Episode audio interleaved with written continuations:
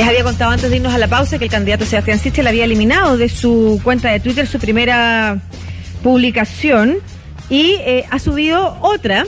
El periodista Juan Pablo Salaverri ha, ha, hecho la pega de, porque yo buscaba la otra, no había sacado fotos para ver las diferencias y publica la diferencia entre la primera y la segunda. Yo me voy a remitir ahora a leer la segunda para que ustedes sepan qué dice a propósito de la entrevista que tendremos en unos minutos más. Declaración pública. Con dolor y profunda molestia, mi familia y yo tuvimos conocimiento de la entrevista publicada por el diario The Clinic a Saúl Iglesias esta mañana. Una persona con antecedentes penales que en la publicación normaliza la violencia intrafamiliar, el consumo de drogas, el abandono y maltrato a menores de edad. Y que la abierta tergiversación y difusión inescrupulosa produce un daño irreparable a mi familia. Es una publicación malintencionada que no alcanza los estándares éticos mínimos y rigor periodístico. La publicación le da espacio a alguien que ha dañado a personas y familias para seguir haciéndolo ahora con fines políticos. Lo que hace el medio es darle credibilidad al agresor y no a las víctimas, justo lo contrario de lo que debiéramos hacer, perseguir a agresores y defender a la víctima. No todo vale en política. Los candidatos estamos expuestos al escrutinio público, pero no a las mujeres de su familia expuestas a la revictimización. Si un medio normaliza frases como que un tipo le pegaba a su mujer, comillas, quizás alguna vez, pero no todos los días, cierre comillas, que admite tener otras dos causas de violencia intrafamiliar a otras dos familias y le da credibilidad a un relato de alguien que hace más de 30 años abandonó a su hija y familia, se acabó la protección de la familia y la defensa de la mujer. Lo que hace The Clinic no solo es una tragedia para las mujeres, lo que es también para la política. Como familia lamentamos este hecho que daña inocentes porque revictimiza a quienes han sido vulnerados en sus derechos. Como candidato, estoy analizando las acciones legales para defender a mi familia, a quienes amo y he cuidado toda mi vida. Mi madre y mi hermana son lo más valioso que tengo y siempre las he protegido. ¿Por qué? Porque un violentador anda suelto y abusivamente, un medio decidió tratar de lavar su imagen con objetivos políticos. Vamos a seguir trabajando para devolverle la dignidad a la política, pero también para demostrar que no todo vale cuando debatimos temas públicos. Sebastián Sichel Ramírez y familia. No sé si han tenido la oportunidad de leer la entrevista que aparece en The Clinic, en el que eh, efectivamente Saúl Iglesias eh, pretende negar los hechos, sin embargo en su relato, para mí personalmente, solo los confirma. Eh, y claro, los matices pueden formar parte de eh, la, diferencia que hay en los recuerdos que pueden existir realmente eh, en dos personas que vienen en un espacio de vulnerabilidad, de agresión, siendo Sebastián Sichel el niño. y probablemente comparto lo que para él tiene que haber significado, para él y su familia, volver a leer esos relatos en la voz de Saúl Iglesias, que insisto, básicamente confirma en frases como la que señala Sichel en su, en su declaración. Quizás alguna vez, pero no todos los días. Y otras más respecto de la vida de Sichel. Em, en la infancia, la de él, la de su hermana, la de su madre. Eh, sin embargo, no entiendo mucho por qué se da contra el medio. A mí me parece que el medio lo que hace es exponer la entrevista y, y uno, eh, el medio no tiene por qué juzgar tampoco, ni decir si le creo o no al entrevistado. Em, así que me imagino que en este análisis de las acciones legales no, no debiera incurrir en lo que definitivamente se ampara en la libertad de prensa. Y, e insisto, sin ninguna mentira, es una entrevista que está transcrita. No sé con cuánto detalle, pero está transcrita. Y lo que se desprende de esa entrevista son las declaraciones de Saúl Iglesias, que salvo que él dijera que fueron cambiadas, el medio no tiene ni una responsabilidad en ellas. Así es que veamos lo que lo que sucede de aquí, de aquí insisto, al resto de la tarde. Así que Sebastián Sichel anuncia acciones contra el medio, pero me parece que no van a conducir a nada.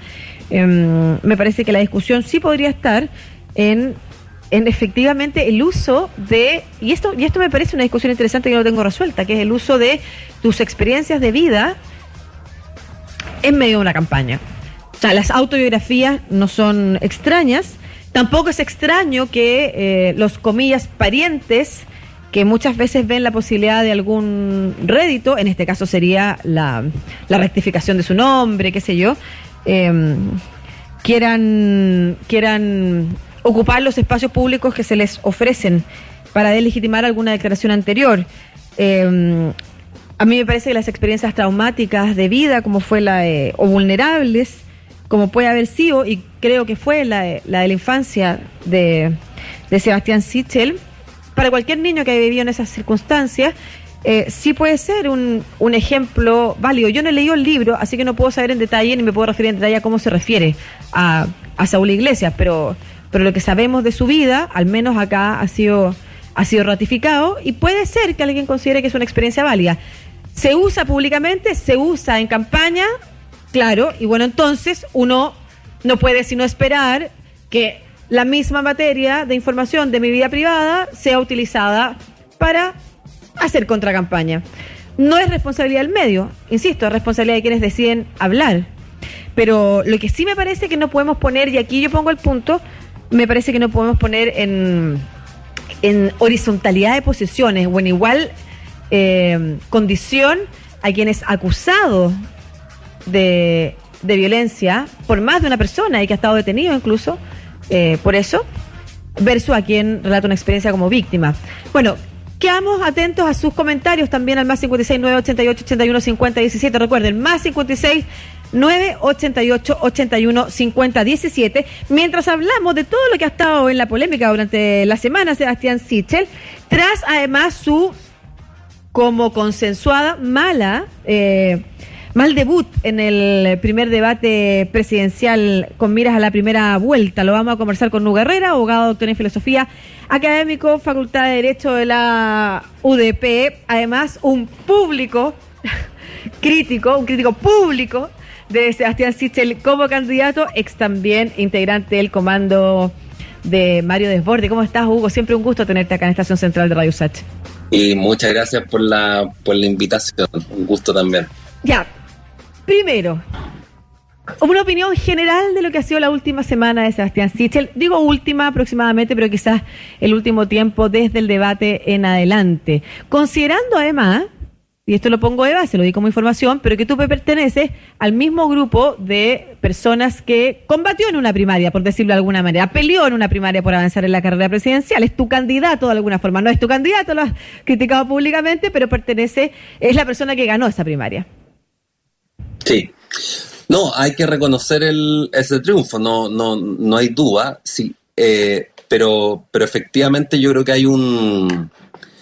A ver, en, en, en la candidatura de Sichel uno puede distinguir errores de último minuto o de corto plazo con un problema más de fondo, ¿ah? que, que, que, es doble. Yo los errores de corto plazo los pongo ahí, su participación en, la, en, el, en el último mm. debate, este, este error no forzado del retiro del 10%, eh, pero creo que hay un, un, problema más de base. O sea, aquí los, en esta elección pasa que los principales candidatos llegan con unos mochilazos, digamos. Eh, y eso lo aplico también a Boric y a, y a Sichel. O sea, así como el, la mochila de Boric es un partido comunista que me parece que no está, no cumple con los estándares que uno le pide a los partidos en democracia avanzada, cuando, cuando uno ve a modo de ejemplo simplemente eh, que, su candidato presidencial quería ponerle una especie de ley mordaza a los medios con unos consejos ciudadanos que pudieran decir cuándo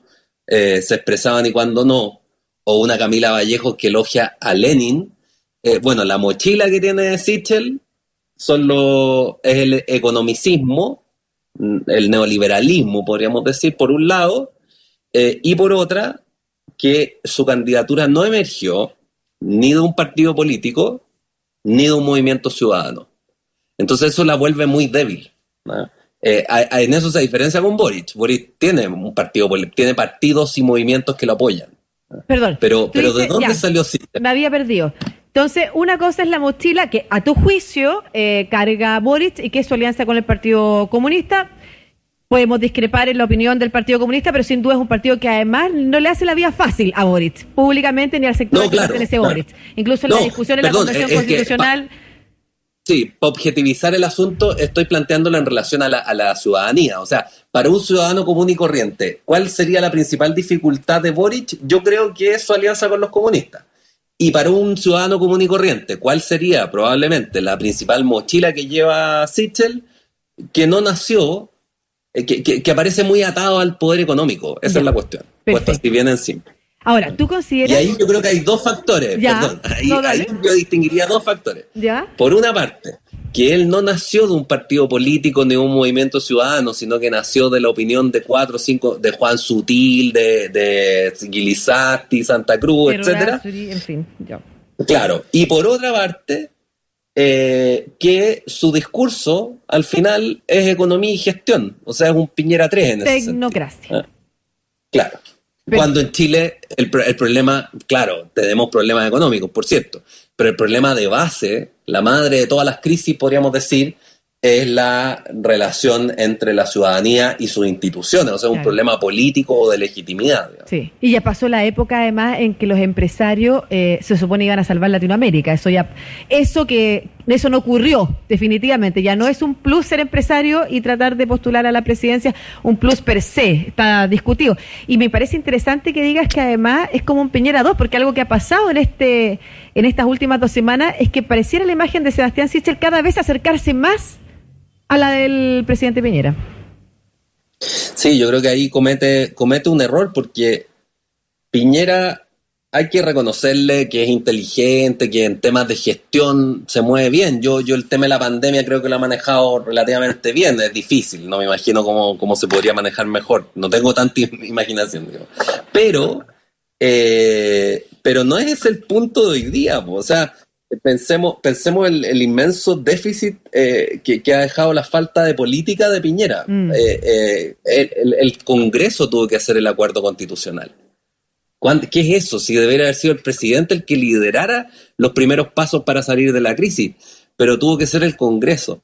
Y hoy día tenemos un proceso constituyente y, me pregunto, son como países paralelos, digamos, el de Sichel y el del proceso constituyente. Uno hablando de cuestiones así de gestión, de ahora, de, o de su biografía personal, pero, pero cuando Chile necesita una derecha, yo me identifico con la derecha, pero, pero creo que se necesita una derecha que piense en política, si aquí estamos haciendo política.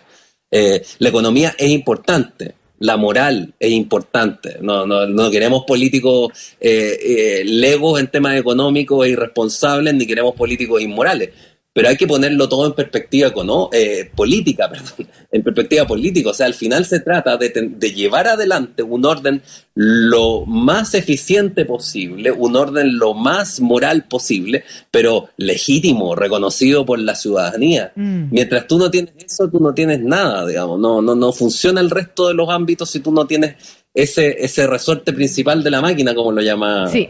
Eh, Comparto en eso, que además es una mirada como de soluciones súper cortoplacista para un momento país en el que se está construyendo un Chile del futuro. Eso es lo que espera la ciudadanía, un nuevo Chile, algo distinto, y no, y, no ni siquiera pequeñas reformas, porque Sichel no anuncia ninguna, sino que un programa que pareciera ser el de una elección cualquiera de las anteriores que hemos tenido en los últimos 20 años. Ahora, tú mencionas, y aquí quiero entender bien, errores no forzados y yo podría, efectivamente, te seguí lo del errores de corto plazo en realidad. Al, por ejemplo, eh, el mal debate. Me parece también un error de corto plazo. Puedes haber salido mal en un debate, puedes salir bien en el siguiente, o construir en la opinión pública, eh, incluso en medios que, podían, que pudieran llegar mucho más a, una mayor cantidad de gente que la actuación en un debate presidencial pero no entiendo que, que consideres que son errores de corto plazo lo del, lo del 10%, que de partida lo ha estirado él mismo, o sea, una respuesta viene con su intento de mantener un liderazgo que en algún momento yo rescaté, yo después del debate dije, igual yo quiero saludar que al menos Sebastián Sichel mantuvo una postura respecto a lo del 10%. Eso viene desde ahí, desde su negativa, pero después viene el emplazamiento de Yasna Proboste a decir si ah, se había retirado o no, y eso se demoró una semana en responder. O sea, se ha estirado. Eh, no me parece un error no forzado de corto plazo, porque además lo ha transformado en una discusión. Hasta hoy día, nos vamos a referir al tema de su vida personal y la entrevista a Saúl Iglesias, pero hasta hoy día podía ser un tema muy proyectable, porque ahora lo estaba metiendo en, él mismo lo había, había tratado de tirar la pelota al retiro del 100% a la discusión eh, contra otras eh, candidaturas respecto a una supuesta idea de expropiación o nacionalización de los bienes. Había salido ya Alejandra Cox de las AFP a decir que lo de era tan irresponsable. Como, o sea, me parece un error que pudiera marcar que pudiera marcar un buen rato de la campaña presidencial. Sí, no, yo, yo simplemente eh, lo, lo pongo en términos relativos como un asunto de corto plazo. Efectivamente podría durar toda la campaña, pero pero diría, una cosa son las, son las acciones que él realice ahora dentro de un marco conceptual, que es el mundo de Sichel, por decirlo así, eh, y, otra cosa es ese mundo de Sichel. Yo creo que el mundo de Sichel es un mundo donde la economía es la base de todo, de, de la comprensión política. Y él se mueve ahí adentro. Ahora, adentro puede ser más agudo o más torpe. Y aquí lo que ha cometido es efectivamente una torpeza y esa torpeza puede durar mucho tiempo, pero, pero lo pondría así. Eh, y coincido, o sea, uno no puede en política hacer una cosa y decir otra. Eso, eso como que no, no funciona. El pues, liderazgo político es yo estoy convencido de una opinión. y es difícil de explicar. ¿Ah? Es difícil de explicar, al menos lo de estar tan en contra del retiro y después tener que confesar que ha retirado ser experto en comunicación política, claro, uno podría decir lo primero, como que lo primero, así regla uno punto, debe estar en los primeros cinco puntos.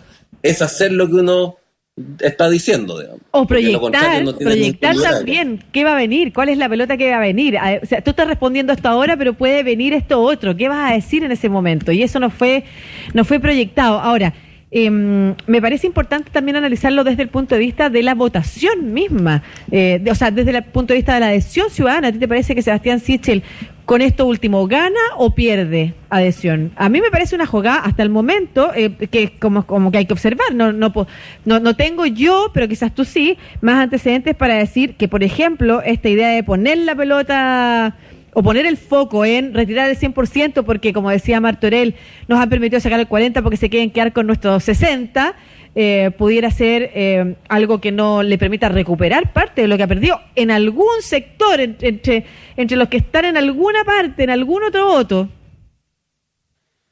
Claro, ah, yo no soy experto electoral y ahí no tengo opinión, pero lo que me atrevería a decir en términos más generales es que aquí Sichel está jugando en un terreno muy pantanoso. Esto a mí me huele a, la reforma laboral de Insulsa, eh, y en virtud de la cual Lagos ganó la segunda vuelta.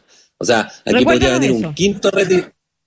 Eh, eh, en el fondo había una reforma laboral complicada que era muy discutida por la derecha. Lavín era el candidato del cambio que iba contra Lago, que era el candidato de la concertación, de la continuidad y además un socialista primer socialista después de Allende. Claro, hay que ponerse en contexto. Sí.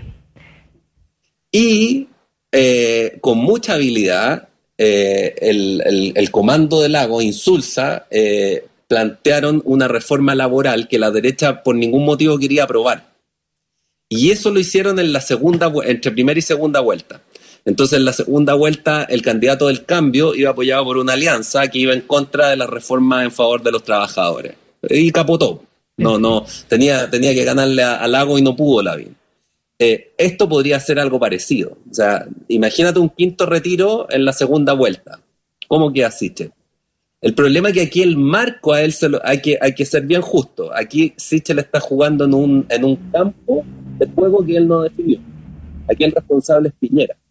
Piñera es el que ha mantenido fuera de discusión eh, un acuerdo eh, con la centroizquierda al menos, sobre un nuevo sistema de pensiones. Claro. Sabemos que las FP invierten bien, si eso eh, invierten, tienen, tienen acceso a buenas, a buenas mesas de inversión, pero sabemos que los chilenos se están llevando malas pensiones. Entonces, el punto es cómo no avanzar hacia un mm. sistema que ganan, guardando los beneficios de este, sin embargo, logre eh, que, suplir la deuda con nuestros pensionados. Eh, con un sistema eventualmente mixto, con una FP estatal, qué sé yo, eh, y con muchos más controles a las FP, como, como tú lo quieras, digamos, pero define un nuevo orden de pensiones. Pero el asunto es que seguimos discutiendo por, por, por, por el sistema eh, a, partir de, además, circunstancias de crisis se está tratando con esto, además de saldar otro problema que tuvo el gobierno, que fue muy, mezquino en las ayudas. En las políticas públicas de la pandemia, claro.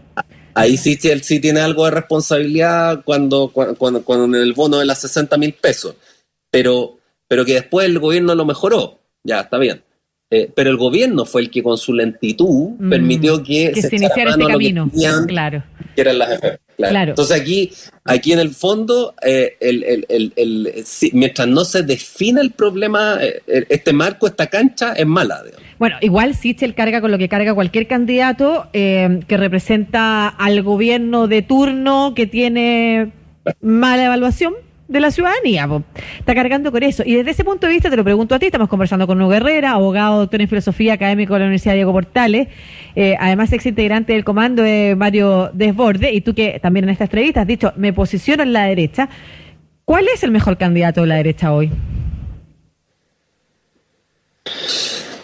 No, yo ahí creo que Sichel todavía, digamos. frente, a Kass, frente a Kass, frente a Parisi, ¿a Parisi lo ubicas también ahí?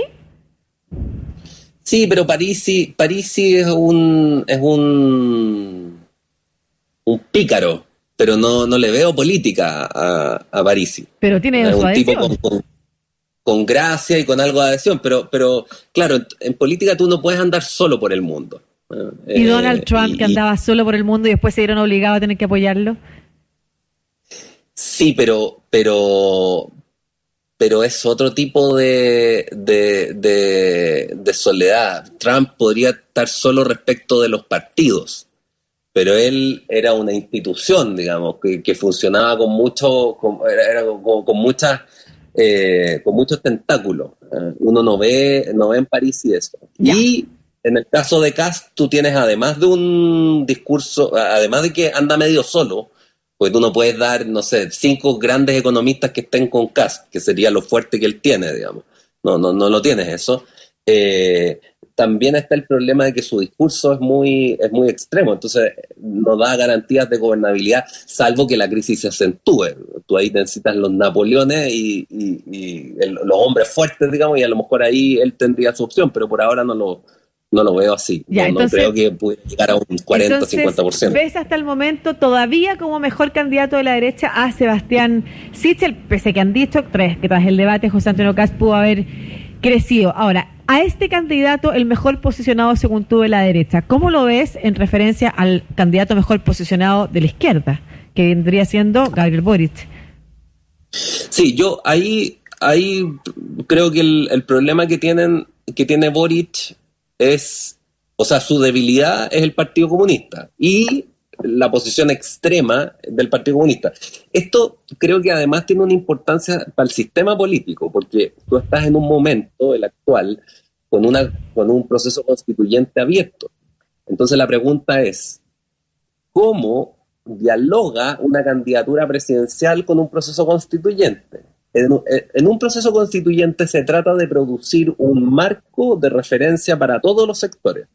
O sea, si esa, si esa constitución, paso el aviso, digamos, no, lleva la firma al menos del grupo más moderado que lidera Cristian Monkeberg, es difícil que esa constitución funcione. Es un asunto de realismo. el grupo más moderado de la derecha, dices tú. Claro, todos los sectores políticos relevantes tienen que sentirse reconocidos en ese orden. Entonces, mi pregunta es esta. Si estamos en una situación así, ¿cómo una candidatura a la presidencia de la República dialoga con ese, con ese proceso? Entonces ahí me parece que es, que es difícil para los dos. Claro, pero pensemos que todavía queda un paso a la segunda vuelta. Si pasara Gabriel Boric, probablemente se vería él tentado y obligado, y yo no creo que con tanta dificultad, a recurrir a un mundo eh, que hoy día también forma parte del grupo como... La socialdemocracia. la socialdemocracia, del grupo que está marcando eh, también fuertemente la discusión en el proceso constituyente. Entonces, yo no sé cuál es el mejor escenario... Eh, para Sebastián Sichel, pero pero siendo hoy Gabriel Boric su principal opositor, o siendo Yasna Proboste, o siendo Franco Parisi, eh, personas de las cuales él pudiera recurrir para obtener votos eh, o mayor adhesión y pasar a segunda vuelta, ¿Cuál te parece que te es el camino que debe tomar? ¿Qué aconseja? Yo no sé si te preguntan a ti, pues después de todo lo que le has dado, yo la verdad es que no sé si te preguntan desde el comando de, de, Sebastián Sichel, pero diciendo tú que te posicionas en la derecha, eh, señalando además que es el mejor candidato hoy del sector, ¿qué te parece que debiera hacer? O sea, yo creo que así como sería irresponsable no exigirle a Boric dar muestras claras de que él es un liderazgo republicano que está dispuesto incluso a no a darse gustos, por decirlo así, así también uno tiene, me parece, el, derecho y la responsabilidad de exigirle a Sichel de salirse de su marco conceptual estreñido, digamos. Si no es con... ¿Cómo no se entiende? Eso es lo que me parece difícil de, de, de decir, de, ponerme en su posición.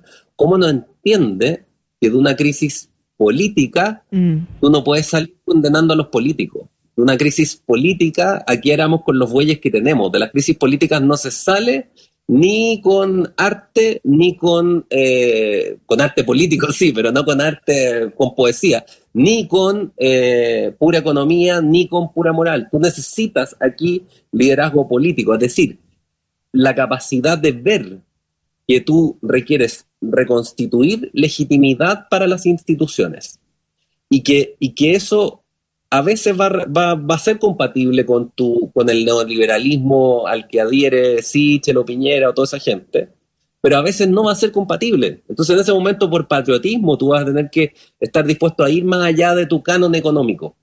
Y, mientras no lo hagas, no va a dar garantía a la ciudadanía. ¿Y en la práctica en qué se traduciría eso? ¿Qué debiera hacer Sebastián Sichel hoy para mejorar su campaña? Ah, proponer junto a, la, a una hacer rápidamente una propuesta de diseño institucional general para el país, o sea, una propuesta constitucional, y acompañar a eso un plan de reformas estructurales en todos los ámbitos en los que se palpan los abusos. Mm. O sea, imagínate que, no sé, yo no soy experto en economía, pero todavía me llama sospecha que pasó lo de los pollos y tú vas a los supermercados y cómo están los precios de los pollos. Mm. Claro. O sea, hay, hay, hay, abusos sistémicos que tú puedes superarlos, pero para eso tienes que empezar ahora con un plan de reformas lo que, lo que además le, daría a la, a, la ciudadanía em, cierta certidumbre respecto de su independencia a los sectores económicos que lo apoyan, de los grupos económicos. La derecha en Chile, perdón, déjame decirte una sola mm. cosa además. La derecha en Chile no tiene presencia sindical. No tiene, tiene muy poca. ¿Perdón, no tiene? Sobre todo presencia en los sindicatos, en el movimiento sindical. Pero eso no es necesario. En Estados Unidos la derecha sí tiene presencia, puede, ha tenido, digamos, tiene. En, Alemania sí la tiene. Eh, ¿Pero por qué? Porque son derechas políticas, o más claramente políticas, al menos ciertos sectores dentro de ellas. Claro, no que no están tan atadas a los empresarios. Claro. Claro. Oye, Hugo, ¿y qué debiera hacer Sebastián Sichel a propósito de lo que ha sucedido hoy, que es la publicación de la entrevista em, a su padrastro o padre no biológico, Saúl Iglesias, em, en la que, de alguna manera, no sé si tú opinas lo mismo, pero se confirma la historia de... Em, Maya que se quiera negar, se termina confirmando una historia de vulnerabilidad, en realidad de maltrato, que rodeó la infancia de Sebastián Sichel, con matices de diferencia que para mí no alteran el relato, pero en la que a él, a la que él ha respondido además Em, eh, en contra del medio, criticando al medio y anunciando análisis al menos que está analizando acciones legales.